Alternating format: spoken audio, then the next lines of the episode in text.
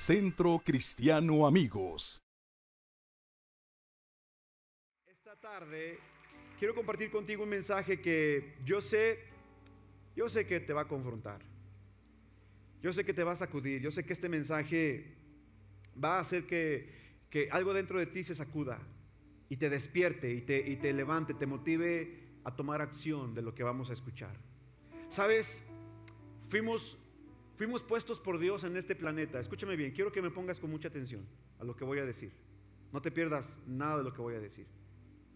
Mucha gente piensa que Dios lo, puso en este planeta para ser feliz. Déjame decirte que si tu meta es ser feliz, entonces tu meta es muy corta. Porque no estás en esta vida para ser feliz. Estás en esta vida para cumplir el propósito de Dios. Y escúchame bien, en el cumplimiento de tu propósito en Dios encontrarás tu verdadera felicidad. La gente que dice, ¿cómo puedo ser feliz? ¿Cómo puedo alcanzar la felicidad? ¿Casándome con un buen esposo? ¿Teniendo un buen trabajo? ¿Teniendo mucho dinero, mucho recurso? ¿Sabes? Hay gente que tiene buenos, buenos matrimonios, buenas casas, buenas familias y no son felices. Porque la gente piensa que estas cosas le dan la felicidad. Y amados, tenemos que entender de una vez por todas, Dios te puso en esta tierra no para ser feliz, sino para ser efectivo, para cumplir el propósito por el cual Dios te plantó en esta tierra. Tenemos que entender algo, no somos producto de la casualidad. Todos nosotros tenemos un llamado, una asignación, un propósito, una meta, una visión. Y en el cumplimiento de ese propósito y de esa visión encontraremos nuestra realización. Y oye, no hay persona más feliz que una persona realizada. ¿Cuántos pueden decir amén a esto? Entonces, si tu eh, eh, meta en esta vida es ser feliz, entonces necesitas conectarte con Dios, porque Él es el único que puede darte la verdadera felicidad. Te poncho tu globo, te quito el suspenso. Ningún ser humano te puede dar la felicidad, porque ninguno estamos capacitados para ello. El único que te puede hacer verdaderamente feliz es Dios. Solamente Él te da la verdadera felicidad. ¿Alguien puede glorificar el nombre del Padre por esto? Si tú dices, bueno, entonces, ¿para qué me casé? O sea, me casé para ser feliz. No, no, no. no te, mira, si tú te casaste para ser feliz, la regaste. La regaste, créemelo. Te casaste por los motivos incorrectos. No me caso para ser feliz, me caso para ser efectivo. Hello. No me caso porque me gustaste, digo, aparte de que me gustaste, me caso por propósito. ¿Me sigues? Porque la Biblia dice que hay del solo, porque cuando se cae no hay segundo que lo levante. Dice, pero cuando ah, están dos, dice, los dos pueden pelear hombro con hombro, espalda con espalda, y mejor si son tres. El esposo, la esposa y el Espíritu Santo. Te digo una cosa, escúchame, ponme atención acá. Ninguna relación te hará feliz. Entonces, ¿para qué tengo relaciones personales? Para hacerme consciente mis relaciones interpersonales me hacen consciente de las cosas que yo necesito cambiar. Hello. ¿Está conmigo? Así que si tú pensaste que te casaste con una persona para que te hiciera feliz, oye, imagínate, tú infeliz, él infeliz, un par de infelices tratando de ser felices. No manches. No es así la ecuación. Acércate a Dios. Él es el único que da la verdadera felicidad. Alguien que pueda glorificar el nombre del Padre. Entonces la pregunta es, pastor, entonces si no estoy en la tierra para ser feliz, entonces ¿para qué estoy? Bueno, Dios nos plantó en esta tierra para dar fruto. ¿Qué dije? ¿Nos plantó en esta tierra para qué? Dar fruto. Dar fruto. Y cuando me refiero a dar fruto, no estoy hablando solamente de tener hijos, ¿eh? Porque una persona puede estar dando verdaderos frutos aunque no tenga hijos. Pero la razón por la cual estamos en esa tierra es porque de nosotros va a depender que otras personas conozcan de, Dios. Que demos fruto en nuestra vida, en nuestro carácter. Si tú estás en esta tierra, amada familia, ponme mucha atención, no es para verte lindo, no es para verte bonito, créemelo, Dios no está preocupado por tu comodidad, a Él no le importa si estás incómodo o cómodo, de hecho, cuando más cómodo te sientes, es cuando Dios más te sacude, te saca de tu incomodidad para que seas efectivo. Si estás incómodo, entonces la incomodidad te hará levantarte y dar el paso al siguiente nivel. Una persona cómoda se amolda, se sienta a gusto y dice, ya estoy cómodo, ya estoy cómoda, ya no hay nada más para mí. Y Dios te dice, no, te voy a sacar de tu comodidad, te voy a incomodar porque si no estás cómodo, si estás incómodo, entonces serás más efectivo. Así que la próxima vez que seas sacudido en tu incomodidad, no pienses que el diablo te está afrentando, piensa que Dios te está sacudiendo para que avances al siguiente nivel. ¿Me sigues o no? ¿Estás conmigo? Entonces, por eso es que tenemos que entender, amada familia, que mientras nuestra vida esté produciendo fruto, seremos las personas más felices en esta tierra. No será tu cónyuge, no será tu novio, tu novia, no será tu amigo, tu amiga, será Dios y el propósito y el llamado que tiene para tu vida para que tú alcances la verdadera realización. Dios tiene planes para cada uno de nosotros. Y Él quiere que tú y yo podamos ser efectivos en el llamado que nos ha hecho. Acompáñame con tu Biblia, por favor. Al Evangelio de Lucas, capítulo 13, versos 6 al 9. Cuéntenme el tiempo, por favor. Tengo solamente 30 minutos para compartir este mensaje. Digo, si bien nos va y si el Espíritu Santo nos lo permite, porque yo siento el mover del Espíritu Santo fuerte en este lugar. ¿Cuántos pueden sentir la presencia de Dios en este lugar? Entonces, lo que Dios quiere hacer. A mí me dieron 30 minutos y los voy a aprovechar al máximo. Lucas capítulo 13, versos 6 al 9. Eh, Reina Valera dice, dijo también esta parábola, hablando el Señor Jesucristo. Quiero que ponga mucha atención, no se me distraiga. No dejes que nadie, nada ni nadie te robe la atención, escucha bien. Dijo también esta parábola. Tenía un hombre una higuera plantada en su viña. Y vino a buscar fruto en ella y no lo, no lo halló. ¿Qué es lo que tenía un hombre plantado? ¿Una higuera en dónde? En su viña. Quiero que note los detalles. Quiero que ponga atención a los detalles, ¿va? Un hombre tenía plantada una higuera en su viña. ¿Qué producen los viñedos? Uvas. De, de, las uvas se extrae qué? El jugo para el vino, ¿verdad? Entonces, ¿qué tiene que ver una higuera con una vid? Nada, ¿verdad? Son dos especies diferentes. Ok, ¿ya, ya, ya tengo su atención? Va, listo, ponga atención. Dice, y entonces este hombre que tenía la higuera, gracias aquí, vino a buscar fruto, gracias aquí, en ella, y no lo halló. Verso 7. Y dijo al viñador, mira lo que dice, he aquí, hace tres años, ¿cuánto tiempo?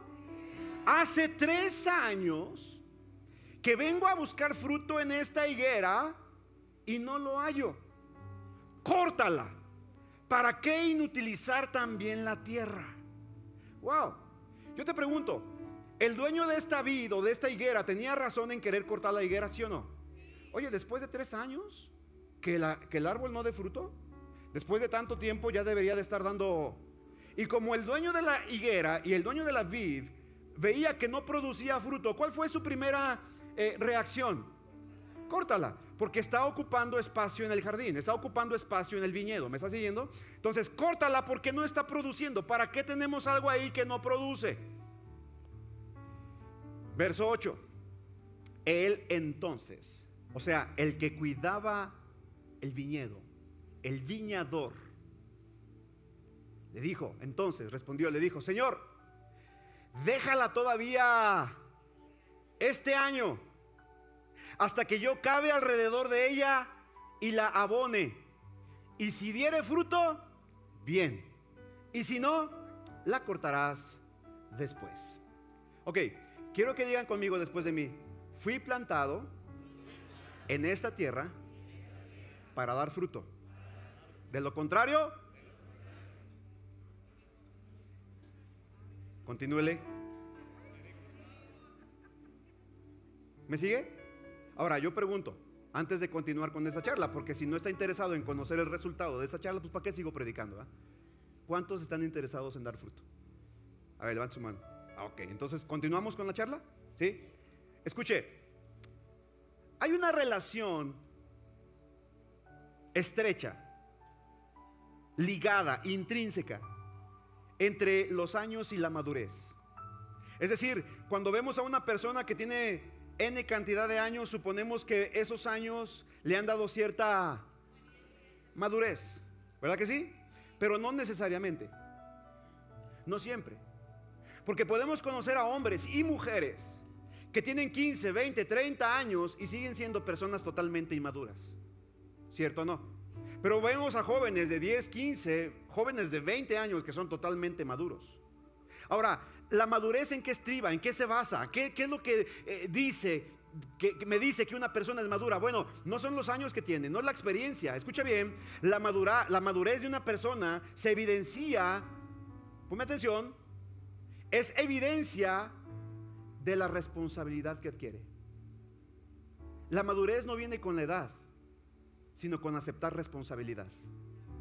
¿Me sigue?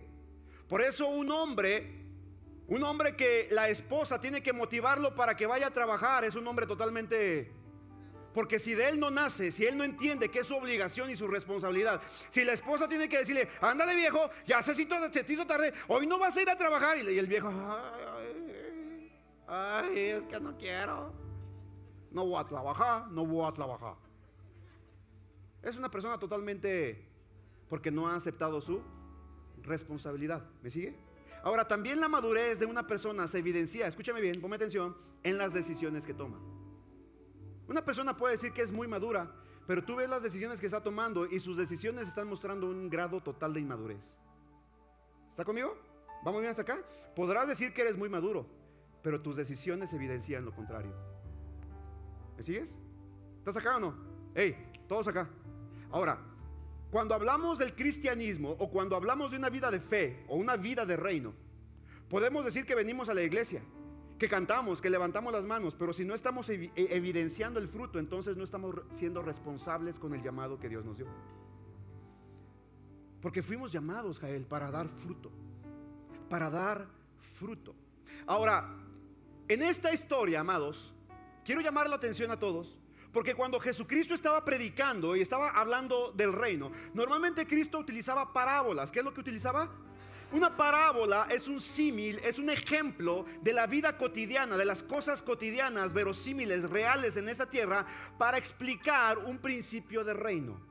Y recuerda algo, Jesucristo vino a esta tierra para predicar el reino de los cielos. Jesucristo no vino a enseñar una religión. Jesucristo no vino a predicar religión. Jesucristo no vino a fundar una religión. Él vino trayendo su reino consigo. El domingo pasado nos hablaron de reino, ¿te acuerdas? Esa es una verdad. El tema principal de Jesús es reino. Y una manera, escucha, una forma en la que Jesucristo hablaba de reino era tomando parábolas, ejemplos verosímiles, reales de la vida para explicar un principio eterno. ¿Vamos bien hasta acá?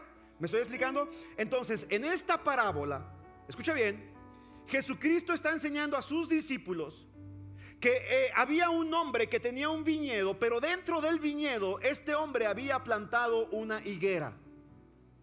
De entrada los fariseos, los discípulos y la gente de su entorno, cuando escuchó esta parábola, le hizo un cortocircuito en su mente porque la ley de Moisés en Deuteronomio capítulo 22, el verso 9 dice, no plantarás en tu viña o en tu terreno semillas de diferente especie. No podrás plantar en tu viña otro tipo de fruto. ¿Me sigues? Esto era lo que Dios le había dado al pueblo de Israel como instrucción. Y cuando Jesucristo saca esta parábola y les dice, muchachos, el reino de los cielos es como un hombre que tiene un viñedo y en su viñedo tiene una higuera, ¡pum! Esto les chocó en su mente, porque dice, ey, espérame, espérame. Si la ley de Moisés dice que no puedo plantar dos semillas diferentes, ¿cómo tú me estás diciendo que el reino de los cielos hay un viñedo y dentro del viñedo hay una higuera? Hello, que alguien me explique. ¿Me, sigue acá? Entonces, ¿qué significa esto, amados? ¿Qué significa? Significa que siempre la palabra de Dios, cada vez que Dios te habla, va a irrumpir en tus pensamientos y va a romper tus paradigmas.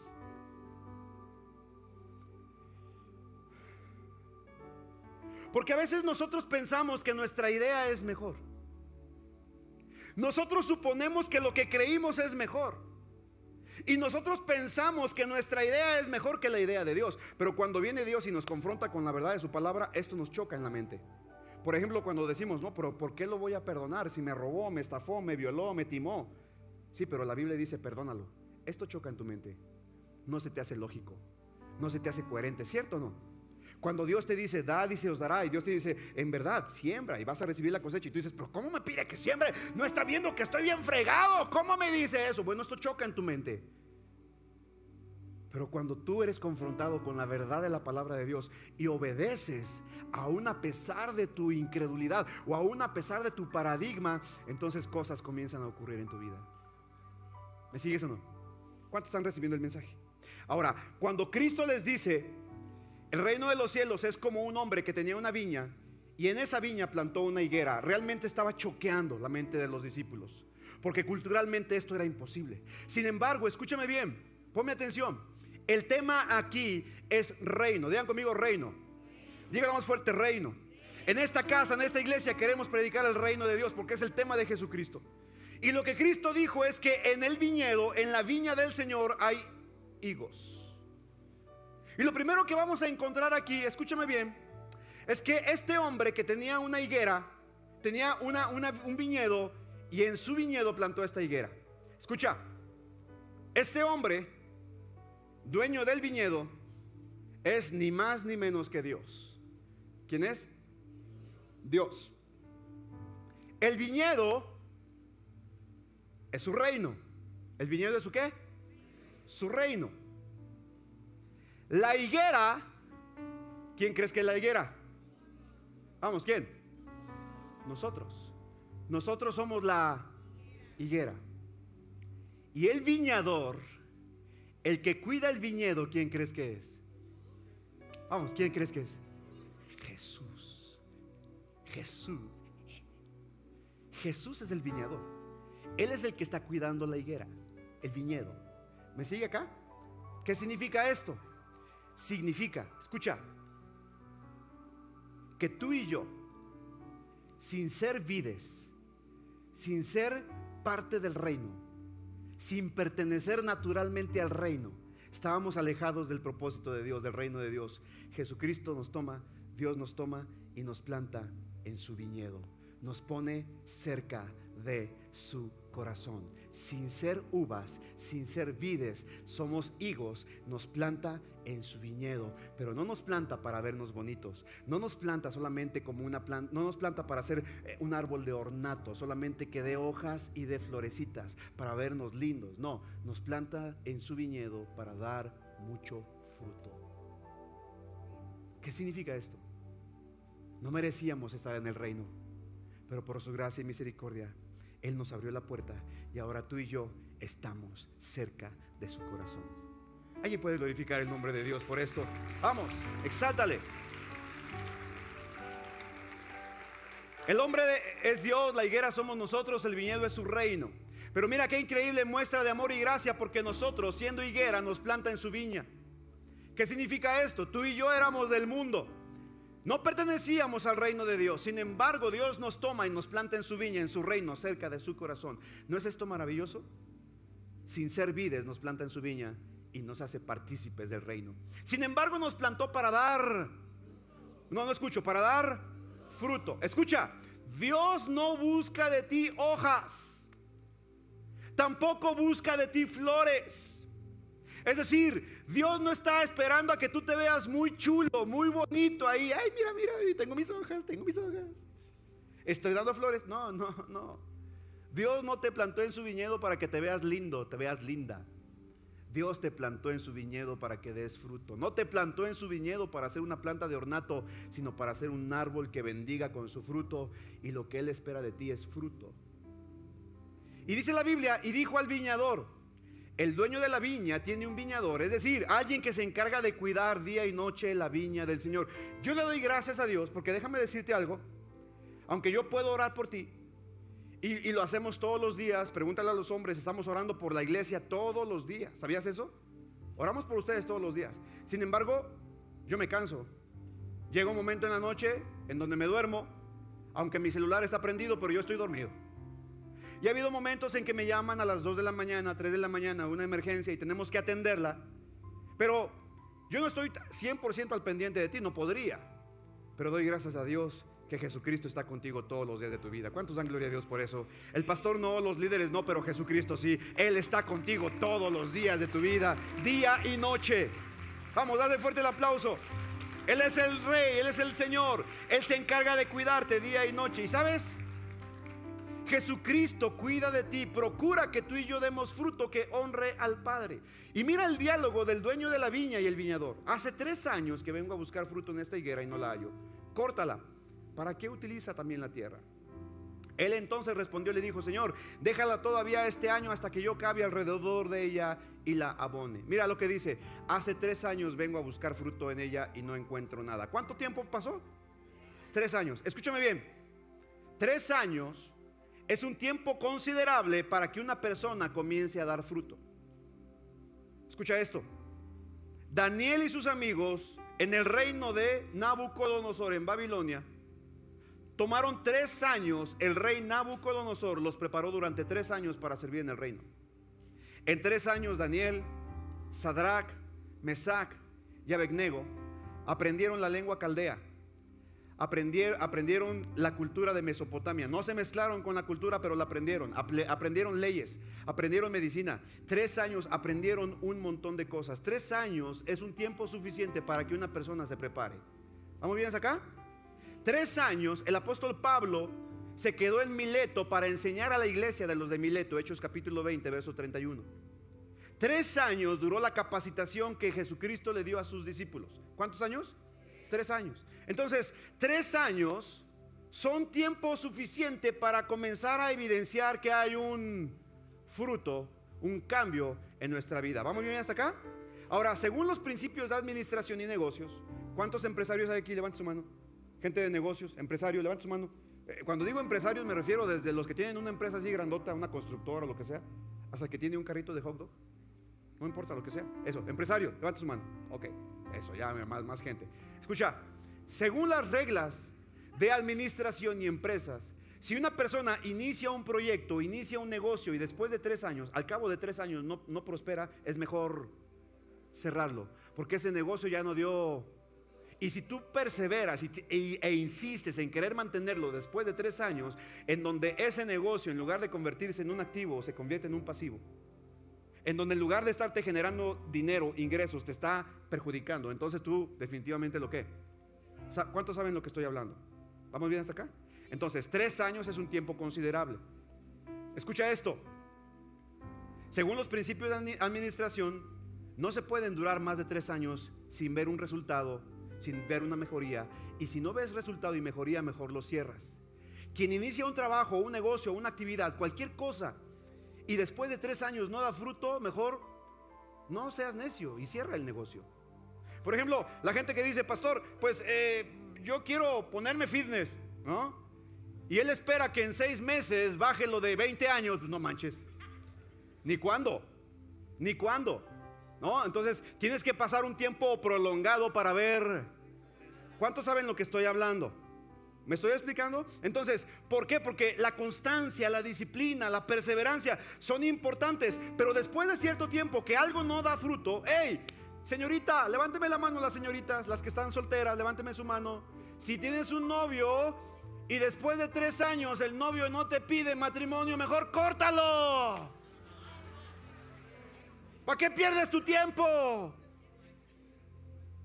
Es más, hasta puedes demandarlo por estarte haciendo perder tu tiempo. ¿Cierto o no? Ahí está la señorita, el primer año entusiasmado, ay, el cuate, ay, mi amor, mi vida, que, que Chuchita la bolsearon y que, y que mm, eh, mm, no sé qué. Y la niña viene entusiasmada el primer año y ella dice, ay, este sí es el bueno. Y pasa el segundo año y el cuate ahí como que, pues bueno, pues sí, le entro, no le entro. Y el cuate medio dudoso, pero la niña viene entusiasmada. Hey, pasan tres años y si el cuate no se avienta, mejor ya, córtalo.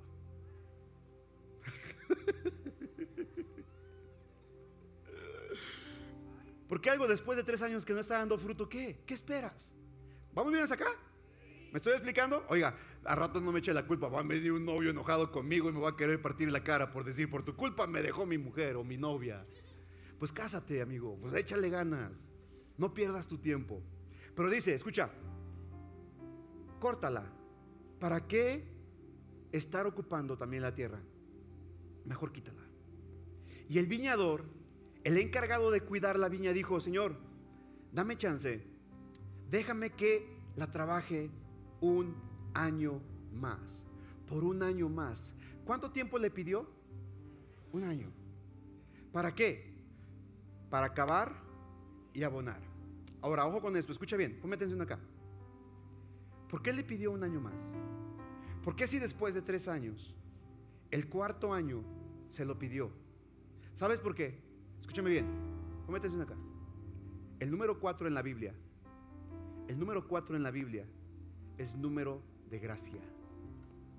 El número cuatro en la Biblia representa gracia. ¿Recuerdas en el Antiguo Testamento cuando fue el sitio de Samaria? Y dice la Biblia que el estiércol de paloma estaba tan caro y la cabeza de un burro estaba tan excedida que nadie la podía comprar, pero al siguiente día cuando el profeta habló, lo que estaba carísimo bajó de precio. ¿Recuerdas cuál fue la respuesta para el, para el sitio de Jerusalén en Samaria? Cuatro leprosos salieron, leprosos, salieron y encontraron que los que los habían sitiado habían huido. Y todo el botín y toda la comida y todo el recurso lo trajeron de vuelta a la ciudad. Y hubo victoria, hubo vida. Número cuatro, número de gracia. Los cuatro amigos que abrieron el tejado para meter a su amigo que estaba enfermo, ¿recuerdas? Mientras Jesús estaba predicando en una reunión como esta, cuatro cuates, cuatro locos que tenían a un amigo, dice que hicieron una, una camilla y por el techo, abriendo el techo de la casa donde estaba Jesús, hicieron un hoyo y por ahí bajaron a su amigo. Número cuatro, cuatro amigos. Número cuatro, número de gracia. ¿Sabes lo que está diciendo aquí el Señor Jesucristo? Escúchame. Está diciendo, aquello que por lo que te has esforzado, aquello que has estado luchando por tantos años y no has podido alcanzar, no has podido lograr, hoy sostente de mi gracia, porque será mi gracia lo que te dé la facultad para alcanzar todos los objetivos que tengo para tu vida. Hey, escúchame, ponme atención si has estado luchando, si has estado esforzándote por ver logros, por ver resultados, por ver acciones en tu familia y no has podido nada, entonces es el tiempo de que te sueltes a la gracia de Dios, te des a la gracia de Dios y permitas que sea su gracia la que opere a través de ti y por medio de su gracia tú puedas dar todo el fruto que te es posible dar, pero no será en tus fuerzas, será en la fuerza de aquel que lo llena todo en todo. Será la gracia de Dios en tu vida. Será la fuerza de Dios en tu vida.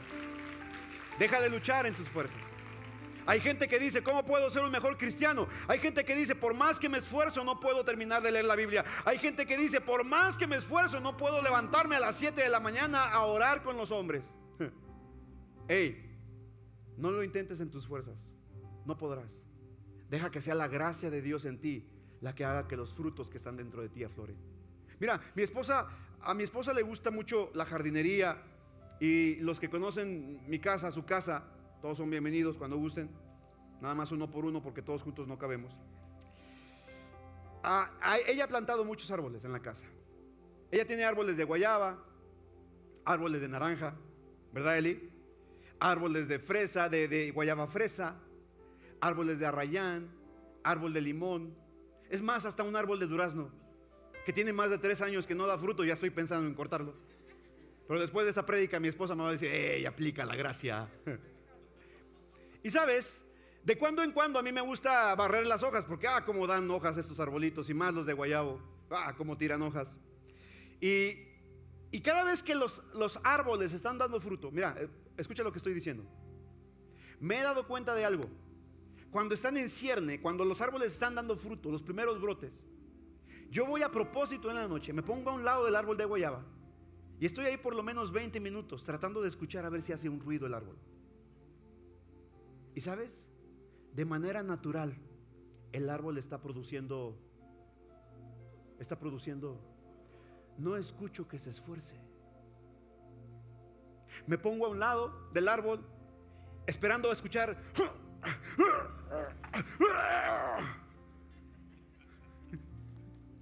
Y no se oye eso. ¿Sabes por qué? Porque es su naturaleza dar fruto.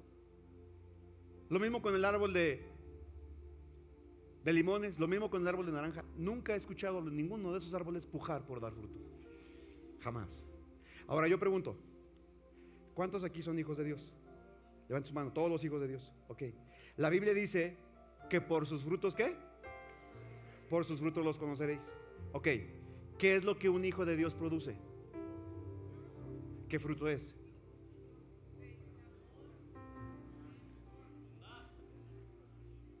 Un hijo de Dios que produce más hijos de Dios, ¿cierto? No. Y no me refiero a la procreación. ¿Me sigues?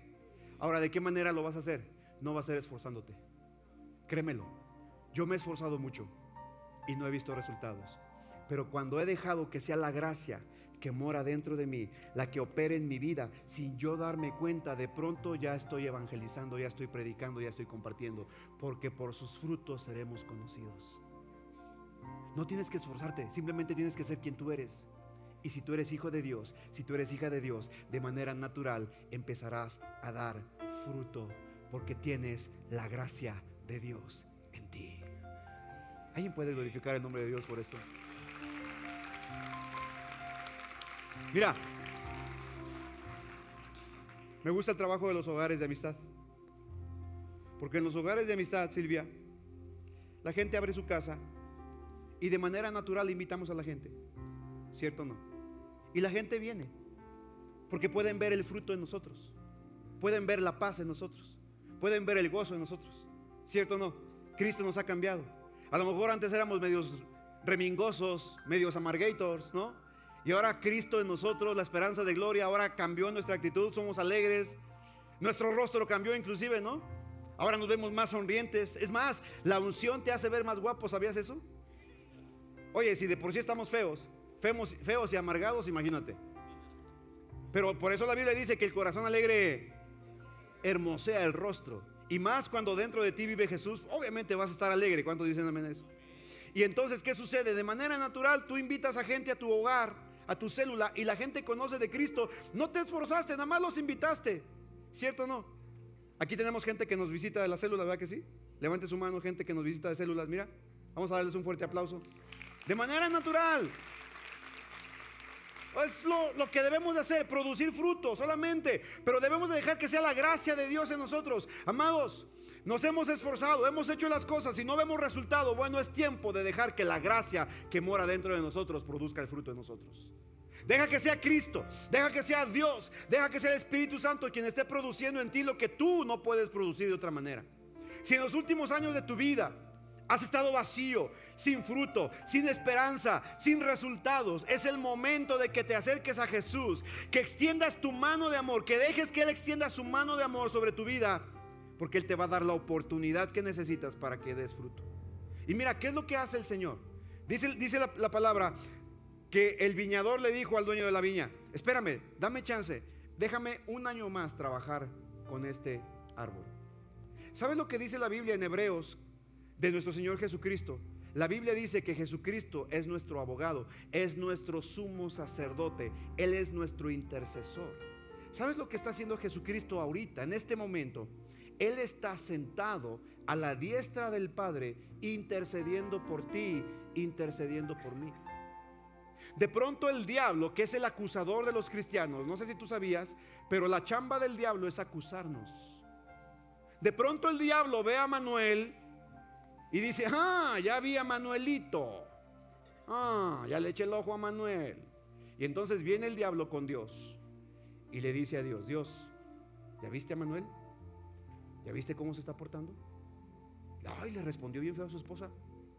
Ay, no quiso darle chivo la semana a su esposa, ¿ya viste? Y empieza el diablo a qué? Ey, ey, ey. Ojo, no me platicaron nada, ¿eh, Manuel? Créelo, créelo, créelo. Todo parecido con la realidad es pura obra del Espíritu Santo. ¿eh? Y entonces el diablo viene y, acusa a Manuel con papá. Y el diablo le dice, mira, y Manuel así, hizo esto, y dijo esto, y así, y empieza a sacar sus acusaciones. Y entonces Jesucristo dice, ah, Padre, es cierto, todas las acusaciones del enemigo en contra de Manuel son ciertas, ¿sí? No lo podemos negar. Pero te recuerdo, papá, que Manuel ya me aceptó a mí. Manuel ya me reconoció a mí como su Señor y Salvador. Ahora mi sangre está sobre él. Yo lo he perdonado de todos sus pecados, yo lo he justificado. Así que ahora Manuel es perdonado de mí. Y Dios dice, es cierto, diablo es cierto, pero también es cierto que mi hijo dio su vida por Manuel. Y ahora Manuel está comprado y lavado con la sangre del cordero. Está justificado delante del Padre. Wow. No sé si entiendes ese concepto. Delante de Dios, a través de Jesucristo somos justificados. El diablo viene y te acusa. Él viene y te señala, señala nuestros errores, pero Cristo es nuestro abogado defensor. Él está abogando por ti y por mí. Es lo que hace actualmente. El ministerio de Jesucristo es ese. Ahora, en verdad, le hemos dado mucha chamba a Jesús. Em, está abogando por nosotros todo el tiempo. Ahora, déjame decirte algo. Cuando tú y yo podemos caminar en la gracia del Señor, su gracia es la que nos fortalece. Mira, a veces tú y yo decimos, es que me he esforzado tanto. Es que eh, tengo que esforzarme más. Eh, y, no puedo hacerlo porque no soy tan perfecto, porque no puedo predicar como Él, enseñar como Él, ministrar como Él, pero el Señor te dice, bástate mi gracia, porque mi poder se perfecciona en medio de tu debilidad. No importa lo que estés pasando, deja que sea la gracia de Dios la que te sostenga y te lleve a alcanzar los frutos que de otra manera tú no podrías alcanzar. El viñador le dice, Señor, Dale un año más, déjame un año de gracia, porque Cristo quiere extendernos gracia para que podamos producir fruto abundante. Pero Jesucristo hace algo y dice, déjame cavar y abonar. Digan, conmigo, cavar y abonar. Una vez más conmigo, cavar y abonar. Otra vez más fuerte, cavar y abonar. Jesucristo en la cruz del Calvario hizo estas dos cosas por ti y por mí. Jesucristo cavó y abonó, es decir, quitó algo y puso algo. Cavar significa quitar algo y abonar significa poner algo.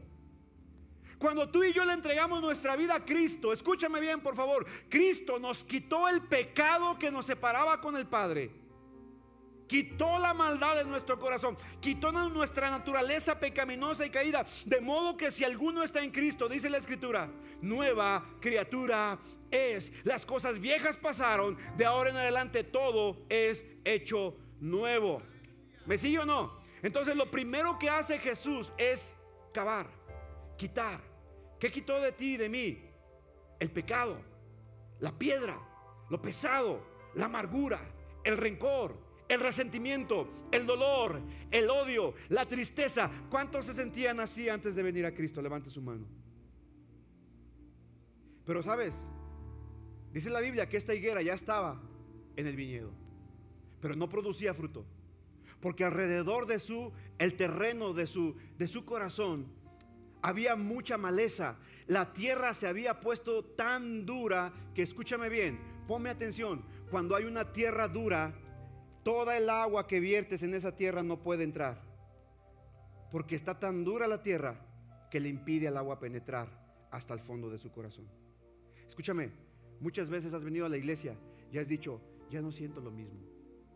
Has estado en la alabanza y estuvo la presencia de Dios gloriosa, estuvo poderosa y tú dices, pura manipulación.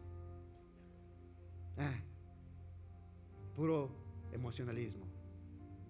Y empiezas a decir, ah, puro choro. Ah, ¿sabes por qué? Escúchame bien. Porque tu corazón está endurecido. Porque hay dureza en tu corazón. Está tan duro que el agua de la palabra no puede penetrar en la raíz de tu corazón y no puede producir los cambios que la palabra produce. ¿Cuánta gente, amados, que antes disfrutaban, inclusive hasta ministraban en el altar? Ahora ni siquiera lo disfrutan. Y le echan la culpa a la iglesia, le echan la culpa al pastor, le echan la culpa al liderazgo, le echan la culpa a medio mundo y no se dan cuenta que ellos son responsables porque no han cuidado el terreno de su corazón.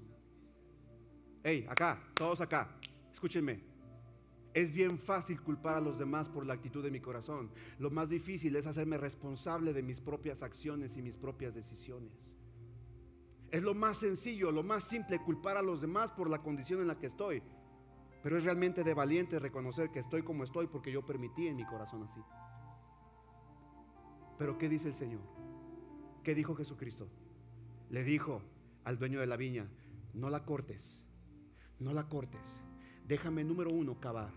¿Qué es lo que quiere hacer Cristo en tu corazón? Escúchame, hey, acá. Quiere remover la piedra, quiere remover la tierra, quiere remover la hojarasca, quiere remover todo aquello que en tu corazón se ha golpado y que está impidiendo que la palabra penetre a tu mente y a tu corazón.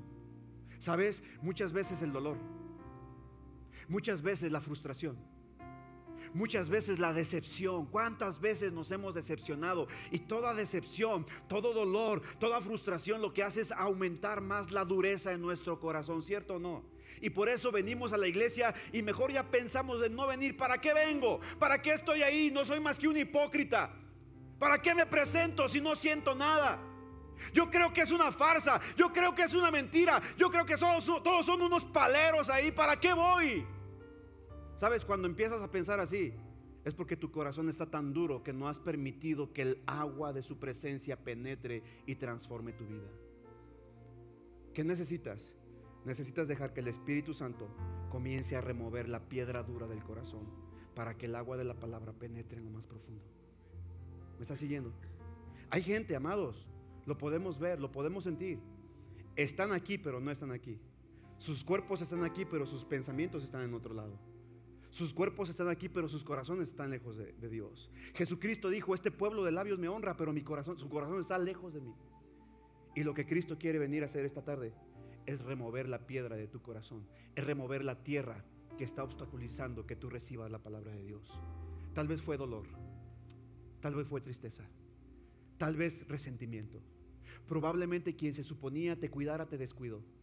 Tal vez quien se suponía que iba a vigilar por ti te dejó, te dejó de cuidar y cualquier cosa en tu corazón permitiste, la herida, el dolor, el resentimiento, y eso trajo amargura y por eso no puedes recibir la palabra. Pero hoy el Espíritu Santo quiere remover la piedra, la tierra que está en tu corazón, para que la palabra fluya y penetre y nutra todas las fibras de tu ser. ¿Habrá alguien aquí que quiera que el Espíritu Santo penetre en su corazón y remueva las fibras? Dios lo quiere hacer. No te resistas. Él lo quiere hacer. Créemelo. Él está dispuesto a hacerlo. Y lo segundo, mira lo que dice.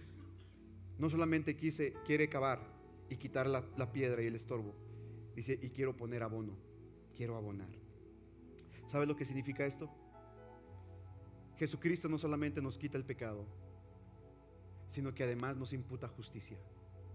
¿Qué significa esto? Significa que no te dejó solamente así, a expensas, a la deriva, sin pecado. ¿Y qué? No, cuando tú viniste a Él, cuando tú le entregaste tu vida a Él, Él te perdona de todos tus pecados, te quita la culpabilidad, te quita los harapos de inmundicia y te reviste con su justicia. Ahora Él te viste con su gracia. Y ahora Dios te ve como si nunca hubieras pecado. ¿Sabías eso? Porque es su justicia sobre ti. ¿Me sigues? Entonces, cuando Dios abona tu corazón, cuando Dios abona tu vida, Él quiere poner en ti su amor, su gozo, su paz, su paciencia, su benignidad, bondad, fe, mansedumbre, templanza, dominio propio. Él quiere poner todo esto en ti para que entonces tú puedas sentir nuevamente cómo Dios está trabajando en tu vida. Para que entonces tú puedas recibir esos nutrientes y te activen para dar fruto. Así que, amada familia, yo estoy seguro que Dios nos quiere llevar a dar mucho fruto. Parte de la unidad es esto. Sabes, está muy de moda ahorita ver lo del avivamiento y créemelo que está padre tener un avivamiento. ¿Quién no quiere un avivamiento? Pero ¿de qué nos sirve un avivamiento si no hay una transformación en el corazón? Amados, ¿de qué sirven noches enteras alabando, orando, buscando a Dios? Si saliendo de aquí somos exactamente los mismos. ¿De qué sirve que hagamos un llamado en el altar y tú vengas con lágrimas en los ojos, postrado y hasta temblando si quieres? No estoy diciendo que sea malo y por favor no me malinterprete. Si Dios te toma de esa manera, gloria al Padre. Dios lo ha hecho conmigo, créemelo. Ha habido momentos en que yo estoy en su presencia llorando. A veces siento tal la presencia de Dios que mi cuerpo empieza a temblar. Y me da pena y quiero ocultarlo, pero es la presencia de Dios. Pero hey, ¿de qué sirve, amados, si saliendo de aquí somos iguales? ¿De qué sirve si no hay una transformación en nuestro interior? Amados, ¿de qué sirve un avivamiento en la iglesia si la ciudad sigue exactamente igual? No se trata de un avivamiento, se trata de una reforma. Se trata de que la iglesia comience a sacudir los cimientos de la cultura de esta sociedad y que entonces comencemos a permear la cultura con el reino de los cielos. Eso es avivamiento.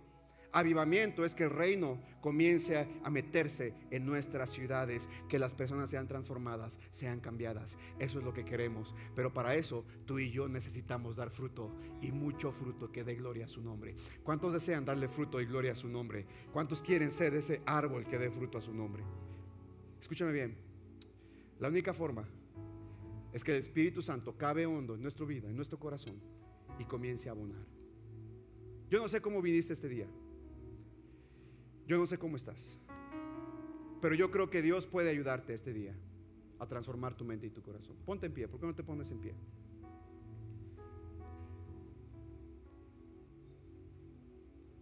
Levítico 19, 23 y 24. Y cuando entréis en la tierra y plantéis toda clase de árboles frutales, consideraréis como incircunciso lo primero de su fruto.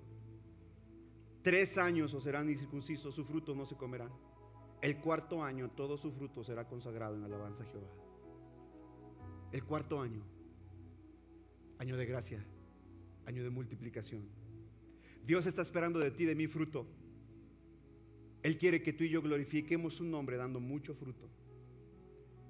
¿Y sabes lo que dijo Jesucristo? Él dijo, separados de mí, nada podéis hacer. Pero quien está unido a mí, el que está pegado a mí, llevará mucho fruto. ¿Mucho qué? Amados, ¿de qué se trata? Queremos dar fruto. No lo podemos dar separados de Cristo. Queremos dar mucho fruto. Lo podemos lograr estando unidos a Cristo Jesús. ¿Cuántos desean que Dios escarbe en el terreno de su corazón y abone en el terreno de su corazón? Quiero invitarte ahí en tu lugar, cierra tus ojos. Yo no sé cómo vienes. Yo no sé cómo estás. Pero lo que sí sé y estoy seguro es que Dios no te quiere dejar como estás. Escúchame bien mis palabras. Dios no desea verte en la condición en la que te encuentras si estás en una condición deplorable. Dios quiere levantarte y Dios quiere usarte para que lleves mucho fruto. Pero depende de ti permitir que sea Él quien escabe en tu corazón y quien abone tu vida. ¿Por qué no pones tu mano derecha en tu corazón y levanta tu mano izquierda? Alguien me preguntó, y pastor, ¿y para qué hacemos esto? Ah, nada, nada más para concentrarnos mejor. Solamente pon tu mano derecha en tu corazón y levanta tu mano izquierda. Y si tú quieres permitir que sea el Espíritu Santo que cabe hondo en el terreno de tu corazón, haz esta oración conmigo. Y si no quieres hacerlo, está bien. No te preocupes. ¿Sabes qué? Déjame decirte algo. Dios sigue siendo Dios. Y Él sigue haciendo lo que tiene que hacer. Él, él, sigue siendo y estando en su trono. El que necesita esto somos tú y yo. Dios no lo necesita, pero tú y yo sí. Yo lo necesito. ¿Cuántos más lo necesitan este día? Pon tu mano en tu corazón. Haz esta oración conmigo. Quiero que digas, Espíritu Santo, vente Gigi, ayúdame. Hoy te pido que remuevas la tierra de mi corazón. Todo aquello que representa un obstáculo en mi corazón que está impidiendo que el fluir de tu palabra penetre hasta la raíz de mi vida. Hoy te pido perdón porque he permitido que alrededor de mi corazón se forme una costra tan dura que tu palabra no ha podido penetrar. Pero hoy te pido Precioso Espíritu Santo, remueve la tierra, quita las piedras, quita la hojarasca, quita lo que estorba, quita lo que está impidiendo el fluir de tu palabra a mi corazón. En el nombre de Jesús. Ahora ahí en tu lugar, deja que el Espíritu Santo, Él te va a revelar qué cosas, qué cosas son las que el enemigo ha puesto. O tú mismo no has tenido cuidado de quitar. Tal vez fue resentimiento. Tal vez fue un pecado y no quieres arrepentirte de él. Tal vez fue una mala decisión, lo que sea. Hoy deja que el Señor remueva esa piedra, quite esa tierra dura, endurecida por la aflicción y por el dolor. Dile Espíritu Santo, muévelo, quítalo.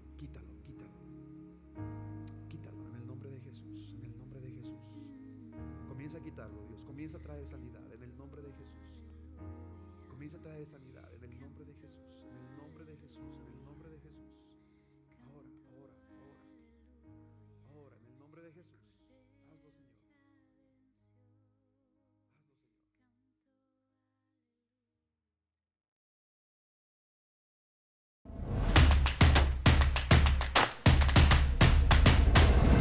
Centro Cristiano Amigos.